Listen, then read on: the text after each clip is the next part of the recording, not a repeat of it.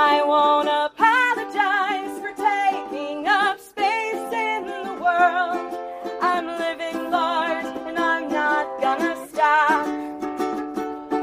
My body sings and dances, and it's a tiger in the bedroom. And that's just some of why my fat body rocks. Herzlich willkommen zum Larger Living Podcast, dein Podcast zum original intuitiven Essen nach Rash und Triboli, Health at Every Size, Body Image, Feminismus und einer Prise Ethnologie. Ich bin Dot und ich bin deine Wegweiserin raus aus dem Diätendschungel hin zu mehr Selbstakzeptanz, mehr Selbstvertrauen, gesunder Selbstfürsorge und Frieden mit dem Essen und deinem Körper. Lehn dich zurück, mach's dir gemütlich, schnapp dir ein Heißgetränk deiner Wahl. Wir legen los. Hello, lovely listeners. Welcome to the Larger Living podcast in English again. This time I have a very special guest and I have a coaching buddy, so to speak. We call ourselves Animites or Animates, people who graduated from Animas coaching school in the UK, so you will hear her sporting her lovely British accent that I enjoy very much. Her name's Gina, and it's so fitting that we've reached the month of April now with the podcast interviews because April is PMDD Awareness Month.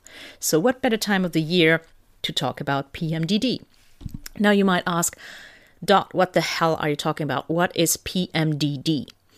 So, in short, Gina, to quote Gina in this interview, PMDD is an absolute shit show. Her words, not mine. And it's like PMS on, on, on steroids. And it's absolute horrible. So, we are going to talk about what makes it so horrible. And this is why this podcast episode comes with a content warning. So, we're not going to go into details or anything like that. But of course, we're going to talk about what makes PMDD so horrible for people suffering from this, but you know, the beauty of the community that goes with it, of the PMDD warriors, and how Gina helps people with it, including herself, and the beauty of cyclic living. So, we're going to touch on some dark subjects, and I just wanted to make sure that you're safe and this is why this podcast episode only has a content warning because we are not going to go deep in it, but we're going to mention it. So take care of yourself, stay safe, safe, stay safe out there. Oh my gosh.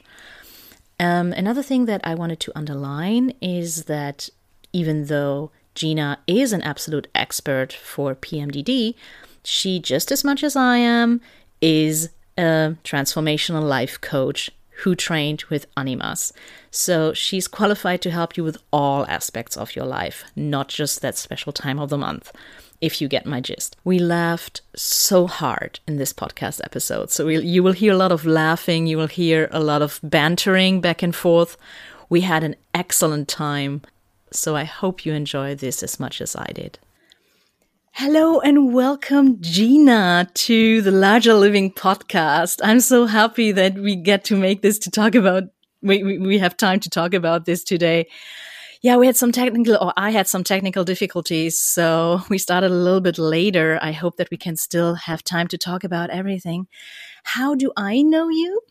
Um, for the listeners and the viewers, um, you and I, we both went to the same coaching school and we both were in the same cohort, obviously. Um, and this is how I know you. So, Animas is a UK school, as you will hear when as soon as Gina speaks with her lovely UK accent.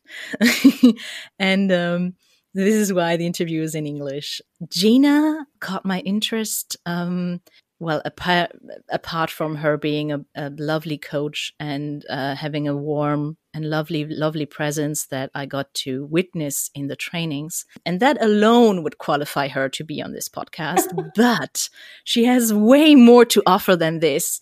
She is, well, I wouldn't say, I wouldn't, well, no. Hold on. She is an expert with uh, on PMDD, and that stands for, if I say it correctly, Gina, pre menstrual dysphoric disorder. And before I checked out Gina's Instagram, Gina Friel, by the way, um, Gina Friel Coaching, I think. Yeah. Is that it? Yeah, perfect. Yeah, great. Oh my God, I did my research right. Um, so her Insta, Gina Friel Coaching. And as soon as I checked that out, just you know, oh hey, say hello to my colleague, say hello to my to my cohort cohort buddy. I haven't come across that term, and I was intrigued, and I read about it, and I was just like, well, we all know PMS, right? We all know premenstrual syndrome, like you know, moodiness, mood swings, craving for like food cravings, irritability, all of that thing. But what the heck is PMDD and how like like I haven't heard about like what is that and how is that different? I read a little bit about it and let's just say that I was like really I had a mind-blowing moment, Gina, and I really want to thank you for this to mm. open my mind to this, to open my horizon to this and to really like like boom, I never thought of it that way. Mm. And I appreciate this. And this is why I invited you today. Oh, thank you so much, Dot. I really, really appreciate that. And I think, um, and I want to thank you for your openness to learning about it because, you know, it is something that people don't know about. And until two I was two or three years ago. I'm not great with dates, but I hadn't heard of it until until um, so I was really unwell. Um, essentially got referred i was i was working for a community mental health team and it was a mental health nurse there who said this sounds like pmdd and i was like pmd what? Pmd what?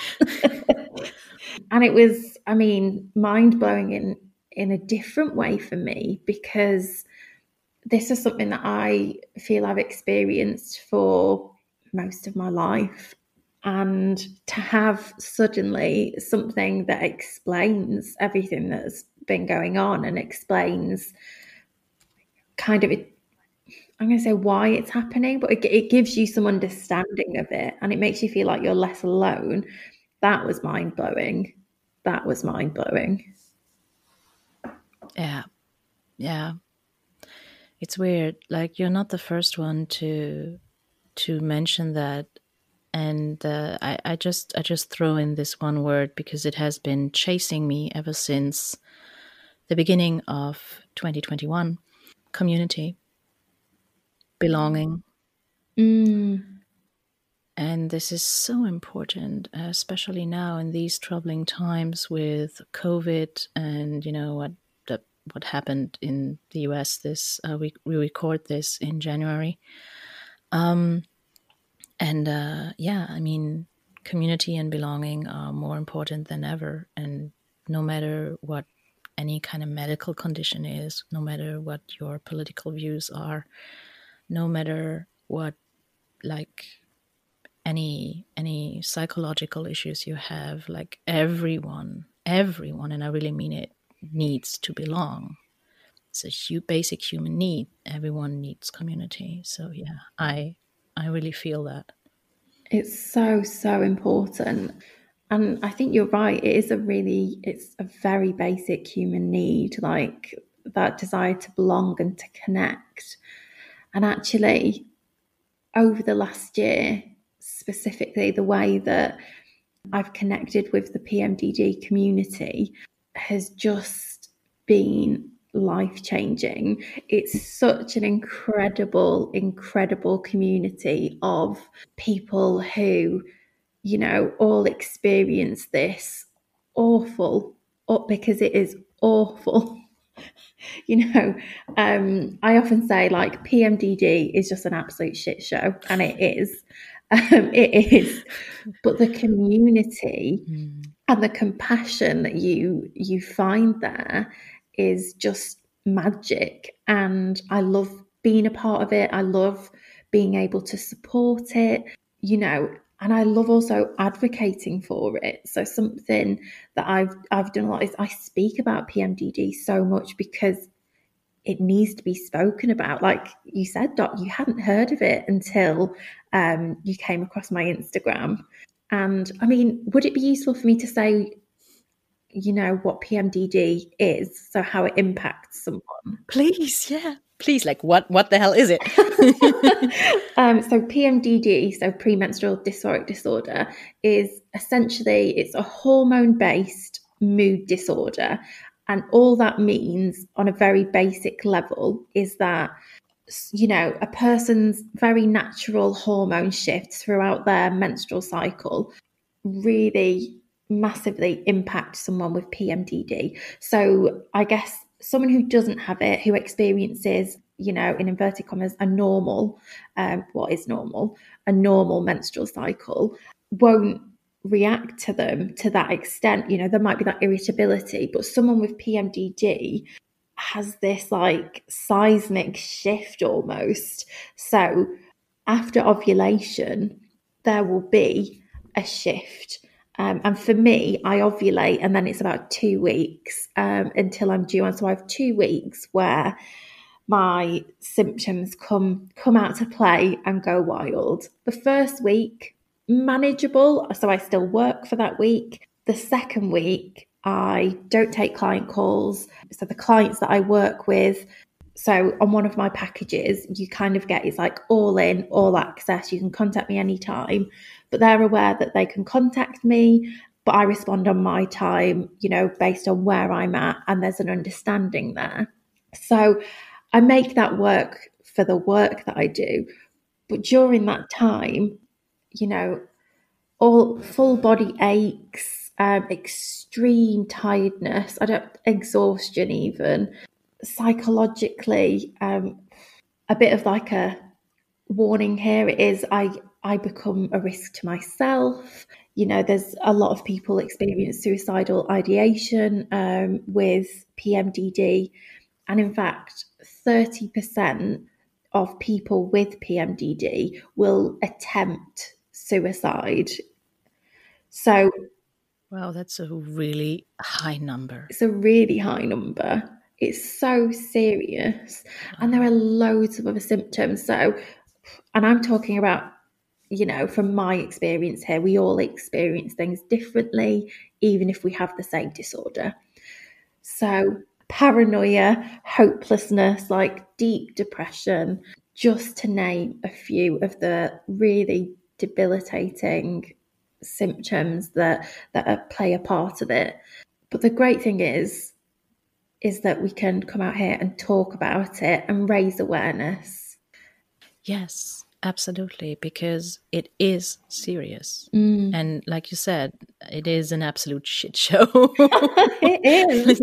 I can't I can't it's it's it's a great way of phrasing it because it is just so apt. I mean, come on. It's it it is a, a shit show.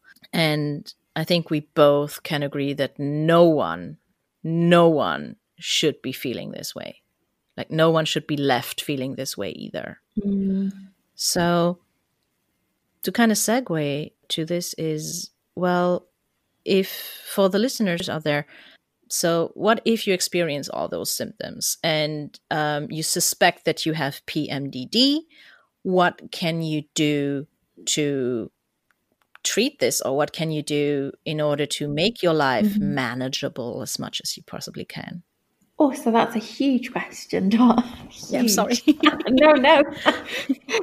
Just a, almost like a pre-warning because information overload. Try me. So i guess so the first thing to, the first thing to say is that with pmdd if you feel that you know you're there's a possibility that you are dealing with that then if you can go to your doctor and have a conversation there that's your your first step just to be you know because medical professionals are the people that we need to to seek some guidance from in terms of treatment though the options vary so there, there's a treatment pathway and almost towards the top of it are things such as so ssris so you know an area of antidepressants. Um, the oral contraceptive, the coil is the, I don't know if you call it something different, that's the Mirena coil. We can maybe. Oh, are these um, these also contraceptives that get inserted into the uterus? Is that it? Yeah. Oh, um, I think it's um, IUD, intrauterine device. Yes. yes. Thank you for that. I just talked about it yesterday, so this is how I know. you know, just a word doesn't come to you, but because that's we just call it the coil here, like we in the UK. Call it so the coil too in German, by the way. We call it die ah, Spirale. Oh, okay. So I, I was right. I was I was presuming that you meant that, but I was just like, huh, maybe it's like a new therapy. Maybe you put people in a giant coil. I don't know. it's always good to clarify, isn't it? Got to be clear here. Of course. So we mean intrauterine devices we for do. specifically contraceptive purposes and giving out hormones and is yeah. the is the uh, copper copper coil if, we, are going to call it that is that also um, a treatment uh, for um, pmdd i'm not sure that it is because it's is it i don't know is the straight answer so that would be something that I'd need to check. Um, so I've never actually had the coil because I me neither. I've tried I've tried so many oral contraceptives. Um, they do not agree with me. They do not agree with me at all. Um, but to pull myself back to treatment options, so um, I've mentioned SSRIs, oral contraceptives, IUD. Therapy is an option. So, CBT, cognitive behavioral therapy, and a sort of like sub section of that is DBT. So, I think that stands for dialectical. Dialectical. I'm very familiar with DBT, very familiar, um, because I got treated with it. I went through the DBT treatment once right. for six weeks in a specialized six week DBT uh, stash, uh, like in in person mm-hmm. treatment, and uh, it's phenomenal.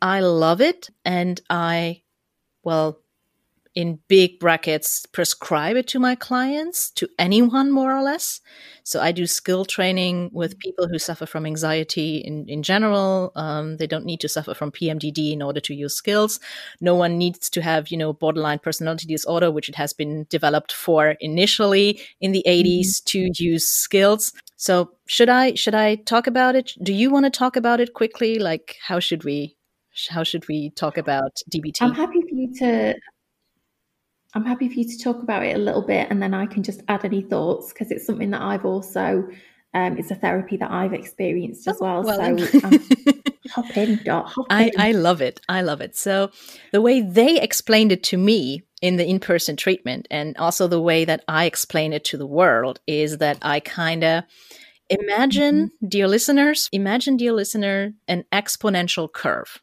which is very easy now that we all have lived through a pandemic. So we all know what an exponential curve looks like. It's like this, you know, this swish upwards. And on the on the x on the axis uh, on the vertical one is level of stress in percentage, and on the horizontal one is time. So you know it goes straight upward. And when you are and we all experience this. So we all experience stress. We all need to cope with stress in a way. So when we are in the low percentages until, you know, 30% stress, the coping skills that we can use are very mild and are also very cognitive. Like we can do yoga, we can stretch a little, we can go for a stroll, we can read a book, we can watch some Netflix and chill. And you know we can we can check out i don't know a blog that we like or a podcast. Hint hint.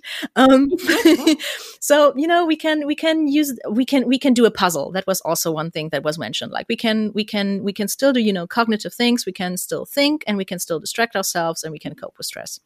When we are over 30% up until 70% stress. This is like more or less the middle ground, a big middle ground, where the skills this is like what they call their main instruments in this in this therapy form and oh by the way dbt stands for dialectic behavioral therapy just fyi the skills or the coping mechanisms that you can use to kind of regulate yourself down and in order to to like to like get the stress level to go down again and to ground yourself. So it's essentially a very grounding um, technique based in, in in grounding. They need to be combined. So com- what i mean by combined is cognitive but also corporal in a way. So go for a stiff walk around the neighborhood, you know, when the air is cold, something like that. So you can still, you know, um, gather your thoughts. You can still you can still do something, but or you go for a walk and call a friend, something like that. That would be, you know, within the the big like medium realm of of coping with stress until 70% of stress you know you can you can vent a little that is also a great skill you can you know you can you can do some some arts and crafts you can crochet which is also you know involves your body or you know what i love to do stamp on my nails do nail art or um, coloring books. A lot of people love coloring books for that. But it is like the the more the stress rises the more two things are important, and that is mindfulness first, to kind of get you back into the here and now, because the more you kind of go into into overdrive on this on this stress curve the more you spiral upwards the more you people detach from their bodies they tend to not feel their bodies so much they tend also to lose um, a sense of space and time in a way because you are so much in your thoughts. I think that everyone can relate to that in a way. So the skills that work best in the middle ground are skills that kind of get you back into the here and now in a way. So mindfulness based skills. And the more you move upwards that curve, the better it is to employ skills that have something to do with your body. So would it be, you know, to kind of pet down pet down your body a little bit. I'm petting down my body right now so you can hear it in the podcast or shake it off, like literally shake it off. um, those are skills that work great for those kind of things. But now we're talking about where, you know, the really the the juice is like 70% to 100%, which is called high stress. So when you are in the high stress realm, cognitive skills don't work anymore because you are yeah, yeah this, i can see from your reaction that you've been there I'm, I'm sure that the dear listeners uh, have been there too you know when you're just spiraling out of control like a very everyday thing that I think that really everyone can relate to is where are my fucking keys? Where are my keys? Where are my keys? Where are my keys? Where are my keys? And I know that some people, I know that some people like really spiral out of controls when they're looking for their keys. Like they hyperventilate even, which is, you know, um, even aggravating the stress level. That's what I wanted to say. Mm-hmm.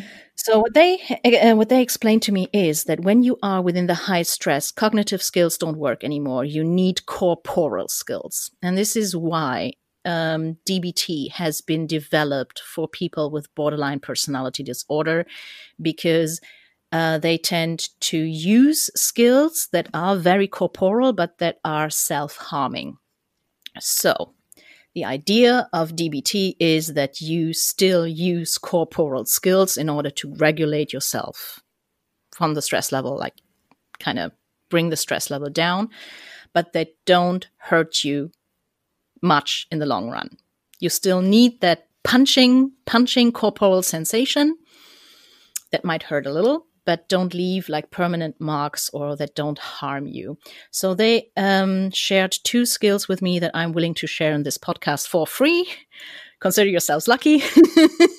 I normally charge for this. Um, one of them is, and I have them just by chance next to me, extremely hot chili gums. You can buy these at different stores. I have no affiliation with the brand whatsoever. I haven't used them in a long, long while. This is why they taste very stale right now. But um, you can buy like extremely, extremely hot chili habanero chilies or anything like that. Some people carry like natural chilies with them.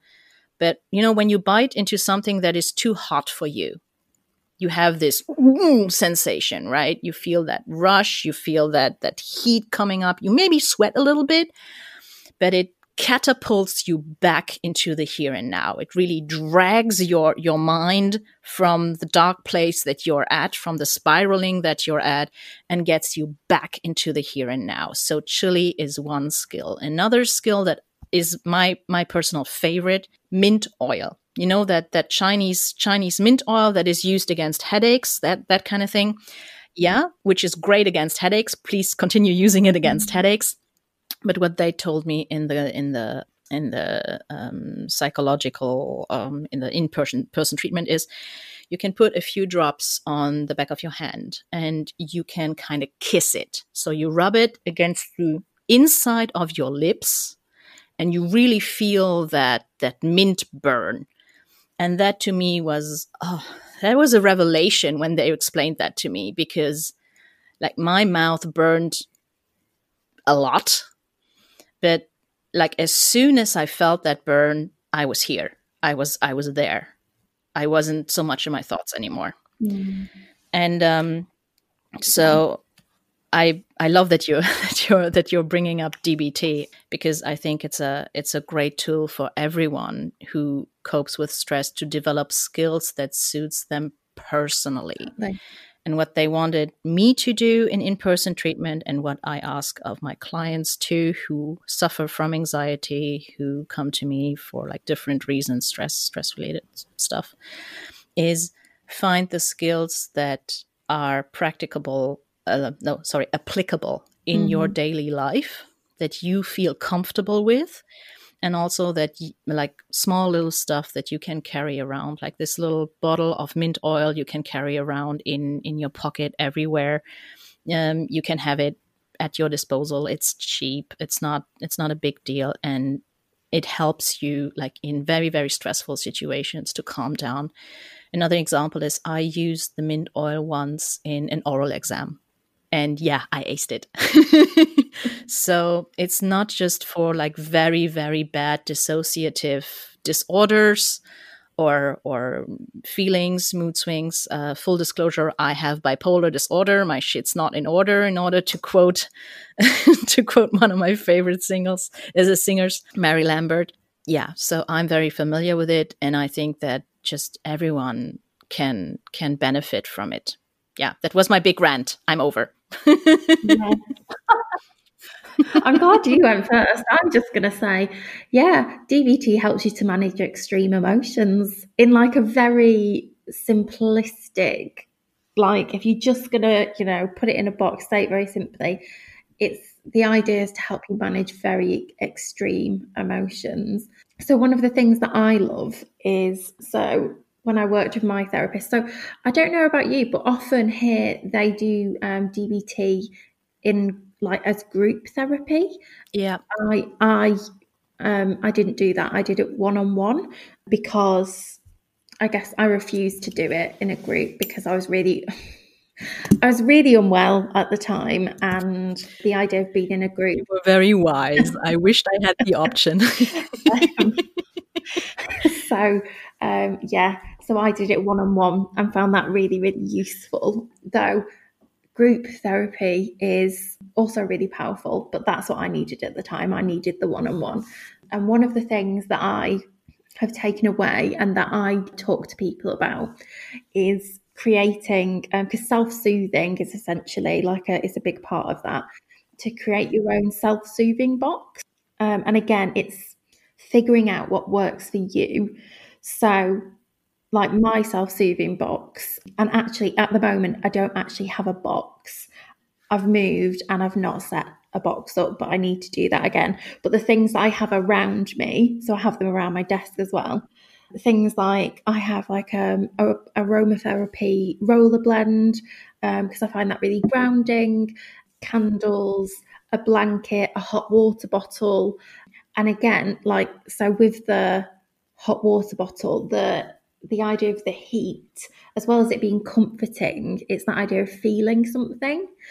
But there can be anything in there, like colouring books for people that's like a really mindful activity. And the idea with the self soothing box is that when these things start to come up and you start to spiral, it's going to it and taking what you need, you know, and the idea of having it all together, uh, whether that's in a box or in a space, is that it's very easily accessible. You don't have to do a lot of work to get to that point of having the support. And that was the biggest thing actually that I took from it because having those things accessible at home while I'm at like my aromatherapy roller ball, I, ta- I can take with me anywhere. Um, and it doesn't fix me. It doesn't solve my problems. It doesn't, you know, get rid of PMDD, but it is something that I find quite grounding. You know, I can inhale the scent and really try and take a moment. And it's something that I've just found really, really useful.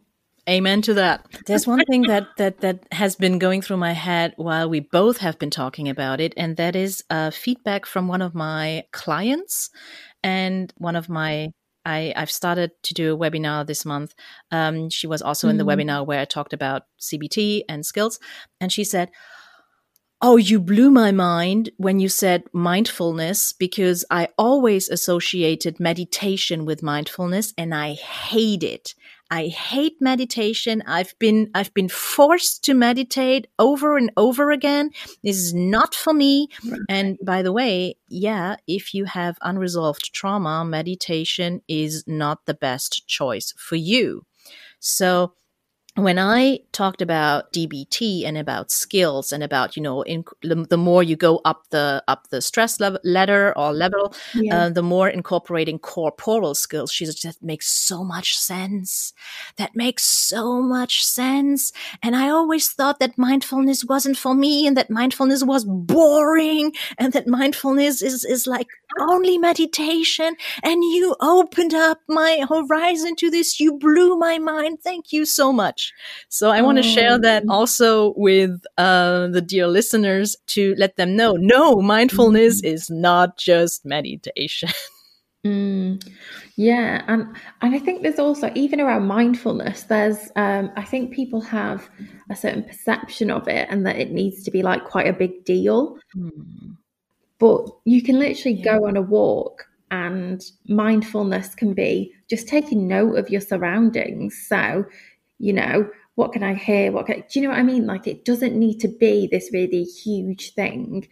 Um, and I don't know if because it gets spoken about so much, it because there's the idea yeah. of it um, almost becomes like I can't find my word, but it's like so the reality of it is often much simpler than this idea that we're presented with. I think I think I know what you want to say, uh, or I think I, I, presume what you want to say. Is it this um, same as with yoga? So this performative aspect of yoga that has been culturally appropriated by white people insert anti anti racism and colon anti colonial critique here. I have to do this. I'm a cultural anthropologist. Otherwise, I would not honor my my studies and my work and everything like that. But it's this performative aspect of self care. You know, just like oh, bubble baths with bath bombs and yoga classes, and mm, you have to drink the yoga tea before. You have to eat the tsampa with it before. You have to say namaste in order to do yoga right you have to have your your your Lululemon yoga pants. Uh, you have to do blah blah blah blah blah. No, you have like you don't need that. Like with mindfulness, every day mindfulness, you can mindfully wash your fucking dishes. Yeah. Like if you if you concentrate on how the water feels on your hand, the warmth of the water, the yeah. sponge cleaning the plates, how the plates feel in your hand, the squishiness of the soap, if you're like really in that moment yeah. and tune out all the other thoughts of okay so what is what uh, what's for dinner? Like what if you tune out this and if you are only in the here and now and notice mm-hmm. your surrounding that is motherfucking mindfulness. You can poop mindfully for all i care.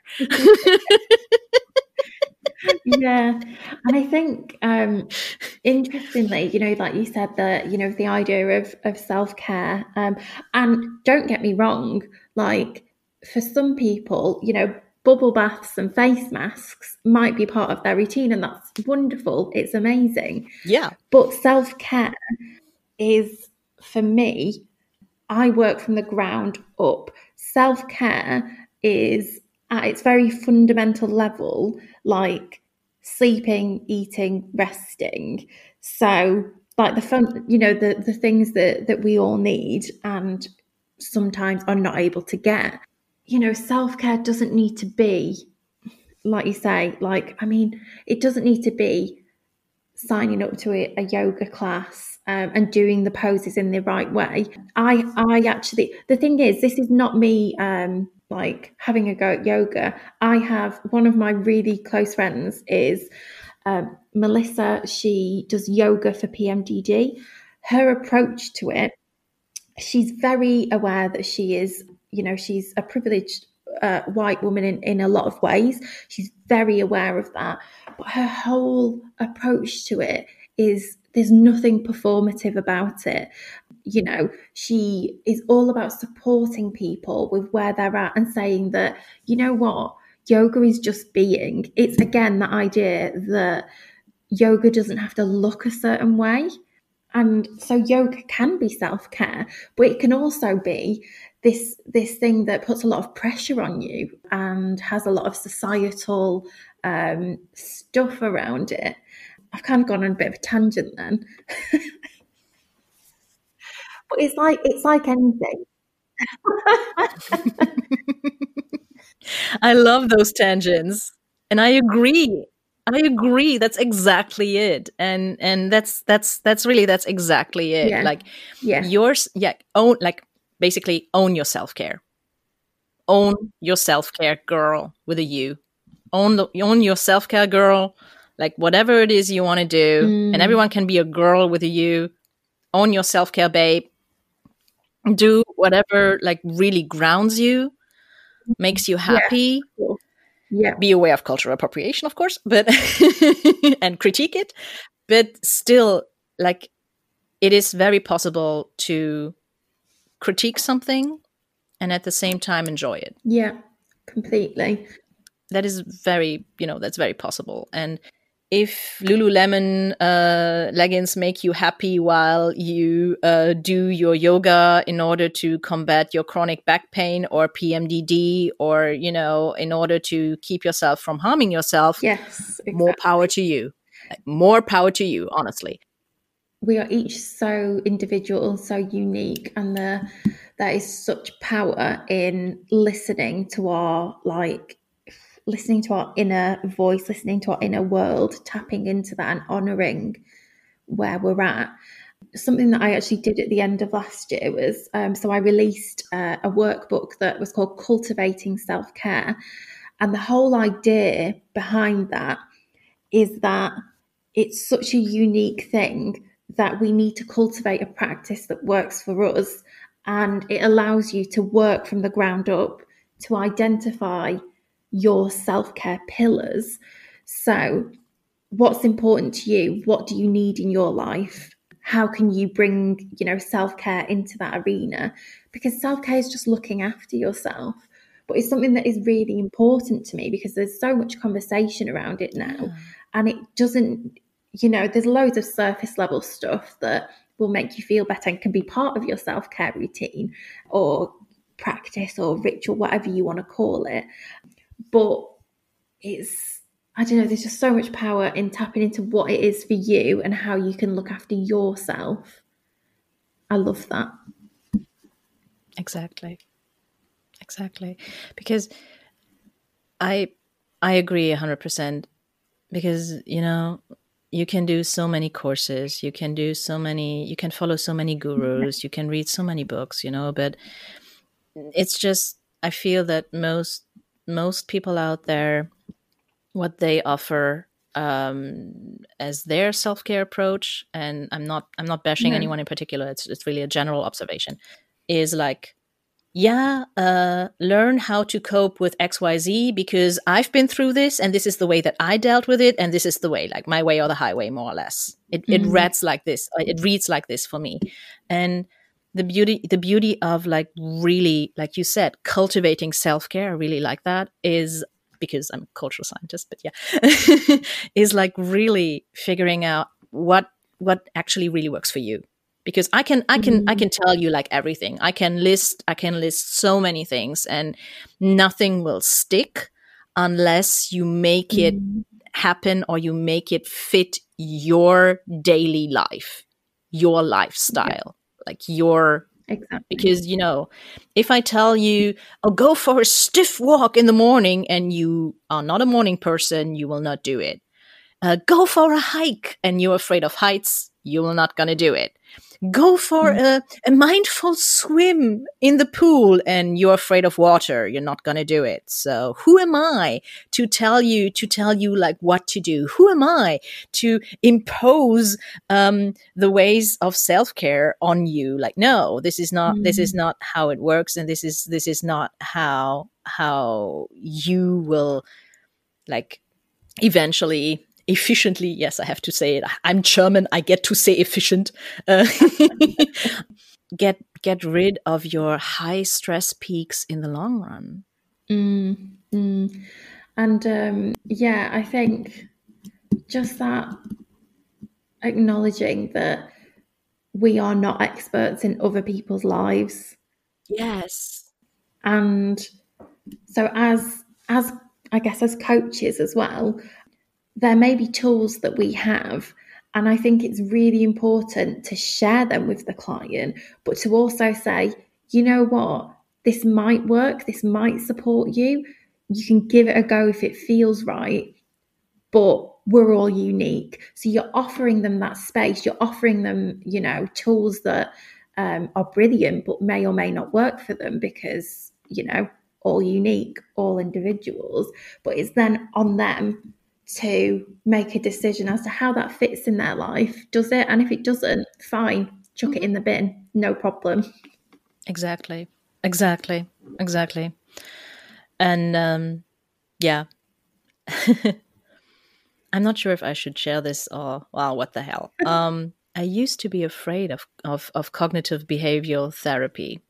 Me myself before I started coaching even like because a lot of people always thought, "Oh, you might want to try cognitive behavioral therapy for your for your issues." Um especially with bipolar disorder, um, CBT is one thing that is often prescribed or that is often indicated, how we, we say in German. And I was just like, no, no, CBT, no, because I always associated homework with CBT and, and rigidity. And just like this, oh, well, the therapist is going to give me some, some homework and I have to do it. And I, I have to kind of pilot, you have to pilot on top of what you already are of your to-dos in a day. So your to-do list gets bigger and bigger and bigger. And then comes all the self-care that I have to do as mm-hmm. well. And I like it took me a long while to figure out that the like that is just an invitation from the therapist. I think I really, really, really got it inside my head. Like really it stuck when I was in coaching training. Mm. So it's really, really recent. I really, really figured this out when I was in coaching training. When I when I looked at the other side, when I was the coach Mm. for change, because it's really like that. You only are offering. You are only you're only presenting it like a like a beautiful Mm. present. You're only like like an hors d'oeuvre at the party. You can take it or leave it. You can try it out. You can have a little nibble at it. And if it's not, if it doesn't suit you, like toss it in the bin. Totally, totally there with Yeah. you. And but from the client perspective or from the from the patient perspective, um, doesn't doesn't matter in this in this um, in this setting. It really feels like, oh no, I have to do this. I want to be good. I want to be the good student. I want to do this. I want to I want to ace this. I want to get an A. I want to impress my therapist. I want to impress my coach this is why I adopt one thing that is not not set by me. It's not mm. it's not within my I, I, I didn't come up with it, but um, it's actually from Be Nourished. Um, I'm not sure if you're aware with them. They're Portland based company, I think. Yeah, they're a company. It's two therapists. Um, no, sorry, it's one nutritionist and one therapist who uh, founded mm. a revolutionary program that is called Body Trust and that is like deeply rooted in radical self-care. Mm. So what they what they preach or what they what they want is to it's like this coming home and and their their um their concept that they trademarked is body trust so like trust your body mm-hmm. um and also trust your body to send you the signals and the impulses to tell you what your body needs at any given moment and respond to them in a timely manner. And also, like, thank your body for all the amazing things that it mm. does for you every single day. And, like, cultivate that that relationship of seeing your body as your home, even though it might feel uh, like a scary, mm. scary place sometime, especially with PMDD to kind of segue back mm. into our main topic. um, you don't need to have PMDD in order to experience um, disconnection from your body or even dysphoria. Mm-hmm. I myself, uh, in my teens and uh, throughout my whole 20s, um, suffered from an undiagnosed case of body dysmorphic disorder. So I viewed my body as not part of myself and this is very painful too mm. and i wish that i had discovered Be Nourished and and um, not just Be Nourished but any any kind of you know radical belonging any kind of kind of body trust any kind of kind of feeling at home in your body um, work or articles or any like that before so to really elegantly segue mm-hmm. back into PMDD, I'm sure that this topic of I hate my body, but this is my body and this is my home. And this is also part of me, even though I mm. I really dissociate from it, is a big part of that as well, I presume. Um, yeah, it's funny because this week I was speaking on, I did an Instagram live with my friend Melissa, who I mentioned earlier, and we were talking around acceptance. So, acceptance of, of PMDD. Yeah. And there is this, you know, I think acceptance is um, a journey. You know, it's not a destination, it's a journey that I'm going to be going on for the rest of my life. Um, because I think when you've got a, you've got a chronic illness, especially or anything that's sort of very long term, it is something that you're going to keep coming up against and having having feelings around.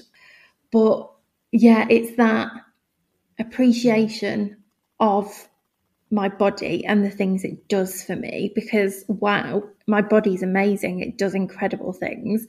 Um, but also then, you know, accepting that there are times of the month when I will, to put it bluntly, I'll hate myself, I'll hate my body, like I'll hate it all. And yeah, it's it's a long journey, um, but I've come so far in it. You know, I think I now live very cyclically. Um, I think so. Um, I've tracked my cycles for years um, anyway, but I now plan my life around my PMDD. So I know that in the first half of my cycle, after I've bled, like as I bleed, I begin to feel a bit better. Um, so psychologically, I'll I'll improve massively. And then because I have like quite heavy periods, um, I'll still have quite low energy and stuff. But so as I go through that that you know period of time, my energy will increase. So I'll have a few weeks where my energy, you know, have a bur- burst of energy more or less, um, and I'll be more able to do certain things. Um, and then I'll have two weeks where I have to sort of very slowly, just like I'm using hand gestures here for a podcast. Yeah, yeah, like slowly decrease like a like a yeah. stare stare. Thank you. Yeah. I wasn't aware of it either. I was just feeling the moment. yeah, and I realized.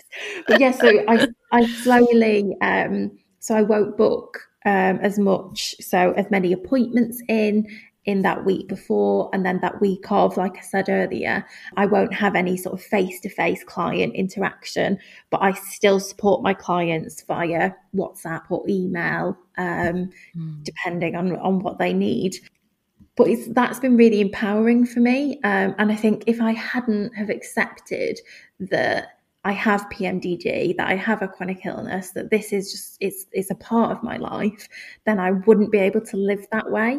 Yeah. Um, so it doesn't take away the it doesn't take PMDD away, but it allows me to live, I guess, more in harmony with it as much as you can. And I've realised earlier uh, we were talking about treatment options, and that's how we got to DBT. Mm-hmm. Um, so it might be nice to just go through the other bits, you know, treatment options that, that people have just to kind of round that up. Yeah, absolutely. So once you've kind of done, you know, antidepressants, contraceptives, um, therapy, um, lifestyle changes, um, so you know, for, it's very different for for every individual. Um, some people take lots of supplements and stuff. It's very very individual, and that's not something that I like to to comment on. I don't have a particular way that I think people should manage their lifestyle around PMDD because uh, I think it can be tri- quite triggering as well. Mm. Um, but then, if none of that has worked, then you get to the point where you might go into there might be the option to go into the chemical menopause.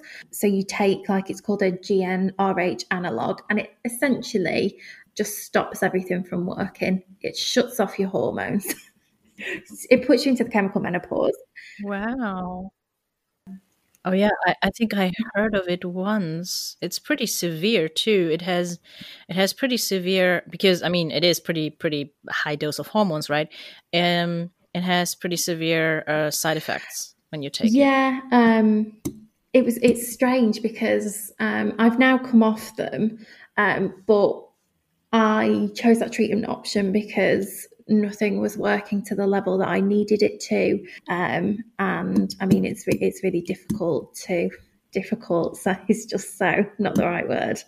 Um, I couldn't. I can't live my life with PMDD um, as it is. Like that so that treatment made a huge difference to my quality of life. It was difficult because I then had symptoms of the menopause um, and I had to go in HRT and it was, you know, trying to manage that. Sorry, HRT, what does it Oh, sorry. Again, please. Um, hormone replacement treatment. So, yeah, thank you. Yeah. So, because essentially my body wasn't producing any estrogen, I needed to have like add, add back hormones um, to bring that level up and to just get rid of some of the symptoms. Um, and that can be a bit tricky trying to find the right balance of things. So that that made a huge impact. But the thing is, and I've only, I've only spoken about this sort of outside of my uh, inner circle once before, is that I really I would like to have a child and my husband and I had lots of discussions and decided, okay, we're going to try for a child. So I had to come off the treatment. And this year has been, or last year, coming off it was like the worst three months of my life. Um, those three months, I've never been so unwell. I was really, really unwell. We, you know, had to get a lot of extra support. We had to move in with my in laws um, so that my husband could have the support because I needed so much support. And then things evened out. I got my hormones back, um, as in things, you know, my periods came back and things became predictable again. So I could manage my cycle. Yeah. And as it stands, yeah, we are trying for a baby. Um, but the thing is, is you know, we don't know how long we could try for because we don't know how long this is doable for me. And I'm the one who has to make that decision. And there's a this is something I think I do want to start speaking about more because I think it's important, but it's difficult. Um, but it's this you're essentially making a choice uh, between your health and, you know, being able to have a child. And for some people, you know, having a child isn't important to them, and that's like, that's amazing. Um, we're, we're each, again, so individual. I have always wanted a child. And I never. I've just, it's just one of those things, isn't it? Like some, and some people are indifferent. Um, there's just such a like scale, but I've always known that it's been really, you know, it's important to me. So we decided that we're trying, and if it gets too much, then, and if we don't get pregnant, we've kind of got a time scale that we've agreed on, then we will look at adopting in the future. And I will probably end up having um, a hysterectomy. That is what things look like at the moment. That looks like my my pathway, but we don't know what's going to happen. We don't know how it's going to turn out. And the thing, the important thing to say is like my story, my relationship with PMDD is not everyone's relationship with PMDD. Some people take the pill and it it changes their life. So that for some people it can be. So if there's anyone who is listening and they're thinking, she's been through it because it took a long time to get to where I got to and where I am. There are options. Um, it may be that someone could go to the doctor and there may be um, a, I'm going to say, for want of a better word, like a quick fix. There may be a quicker fix than than my experience. Yes. Yes. um, but it's you know PMDD is such a huge topic. Yeah. I think I think everyone everyone should realize that now. Who listens to that point should realize that now.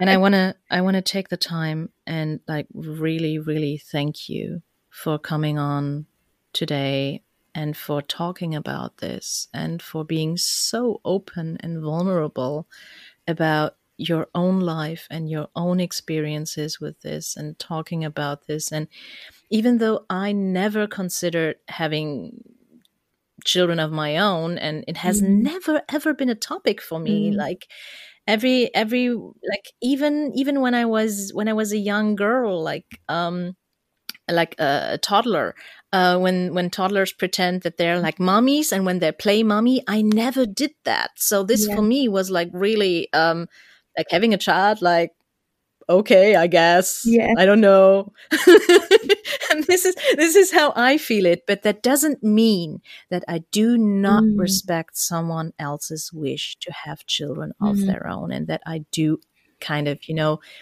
empathetically feel the struggle even though for me personally this was never never uh, this mm. never came up in a way and this is this is just like what i also want to want to put out here like we both are on completely opposite spectrums of the yeah. kids question right but we still oh, respect one another we still talk about it and and you don't condemn my lifestyle choices and i don't condemn yours and um, this is how connection and mm-hmm. exchange and mutual respect works people so mm-hmm. yeah thank you so so much for this like i oh, my heart is melting and and oh. and f- I'm I'm also feeling warm and fuzzy inside because all of this talk and um, talking about like self care mm. and the importance of it and everything and um, yeah so this is this is all that i wanted i wanted to to throw out there and and and mirror you back like we say in coaching oh thank you so much Dot and and i really appreciate you know having the space to talk and um I think that point that you made about, you know, having that sort of mutual respect and respecting our, you know, different choices in life, the things that we want. Um, just because someone's different and they want different things, that that doesn't make them any less in any way. And I think it's so important to have conversations um, where you know in which people don't have differing opinions because you can then kind of see oh, that connection still exists. You know, it's not, you know what I'm saying. So thank you. I know exactly what you're saying. oh. Well, Gina, to round things up because I'm conscious of time, which is also a very coaching, very coaching phrase. I'm, I'm just conscious of time. Uh, I love that saying, by the way, that, that English yeah. saying. Uh, I never, I never get to say that out loud because I'm German and, um, the, there has been some, some little, little soft little cultural cultural uh, clashes and differences and cultural adaptations throughout my training with Animas and throughout my my my meeting you of course too and then throughout the whole thing so it's just I will always remember, yeah, I'm conscious of time. And I just, I think this is just so elegant. It's so British. I feel like dipping my scones into my tea, darling. this is, this is how I feel when I hear this every time. I love it. Yeah, right. so I'm conscious of time, my dear. Um, if people um want to check out more about and want to know more about you, if people think, oh yeah, what Gina has described, I I think I might have PMDD as well, and they mm. want some more information, or they even want to work with you and if people are really interesting mm. in, sorry people are interesting interested in in, in your self-care cultivating self-care workbook mm. um, where can they find all this where are you at so um, if people just want to connect with me then i'm on instagram um, at gina field coaching and there's also my website which is ginafieldcoaching.co.uk. Um, and on there, if you're interested in the workbook, you can buy that in the shop. Um, if you're interested in working with me, um, then you can book a discovery call so we can have a free 30 minute chat to talk things through. Um, and yeah, that's my website is probably the place to be. Um, and I just want to say that though I work with with people with PMDD. I also we work with all self-identifying women, and the the things that are really important to me in my work is to help people to like connect to their truest self and just really to like reclaim confidence. That's something that I've seen a lot in the work that I do, like um, you know, reconnecting to that confidence almost. Those things that are you know, those are things that I'm really passionate about. So head over to my website, head over to my Instagram, um, and I would love to connect.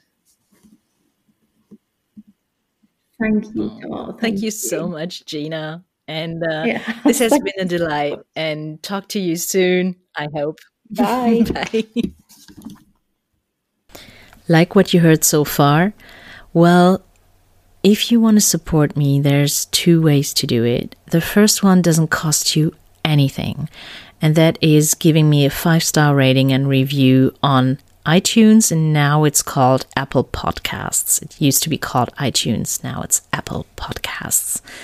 And to do that, you need to first and foremost get an Apple ID and everyone can get one. It's not only reserved to Apple users, Android users can get one, PC users can get one.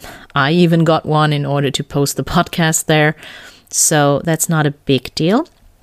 And you look for Larger Living Podcast um, up top left, I think it is for the PC version.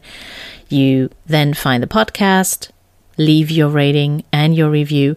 And why so many podcasters stress this is pretty easy. This podcast is listed in the health category.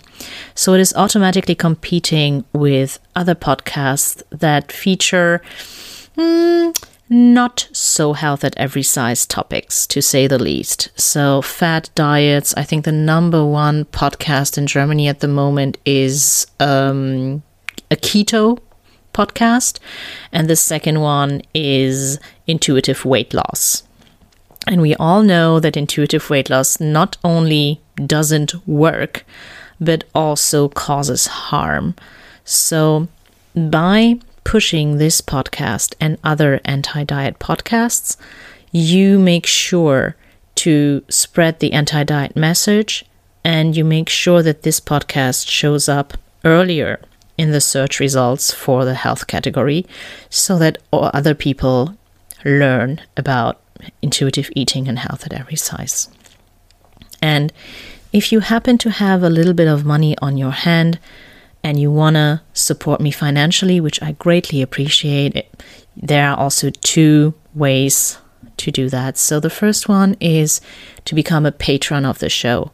You join patreon.com slash larger living and I got three tiers set up for you. You can either decide to buy me a coffee monthly, a burger with fries, or a whole brunch, and you get different, yeah, different benefits from it. Every patron gets podcast episodes without ads. And if a monthly contribution is not your thing, you can still support me as a one off by donating to my money pool on PayPal. And you use paypal.me slash larger living. You can donate as much as you want, one off. Won't judge you for it. And um, yeah, thank you so, so much for spreading the word. I am getting more and more messages um, of, hey, a good friend of mine recommended this podcast to me. I love it. Um, or good friend of mine said that you have a different approach to uh, food and dieting and exercise, and I'm willing to give it a try, or stuff like that. So it is your word of mouth that keeps me afloat, that keeps me alive that keeps this podcast you know going and my work still going. And i really just wanted to make sure to thank you all for this.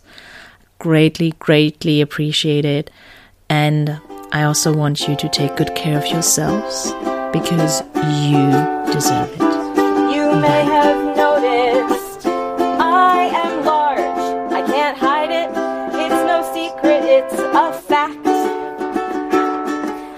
technically obese, I'm wobbly, jiggly,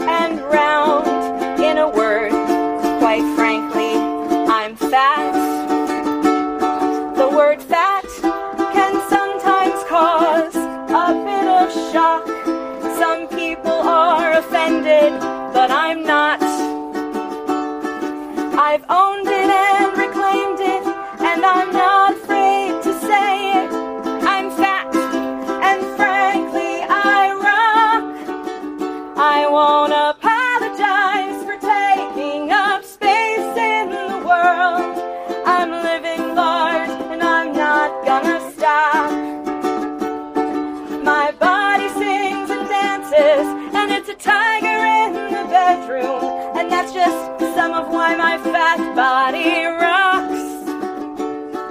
The war on obesity's a pile of shit.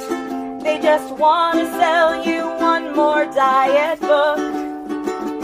They spend $650 billion around the world. So we're at war against the way that people look. Some people to clutch their pearls and worry about us. They should be dieting. Dear God, what about their health? But there's no correlation between health and my appearance. So you can keep your damned opinions to yourself. I won't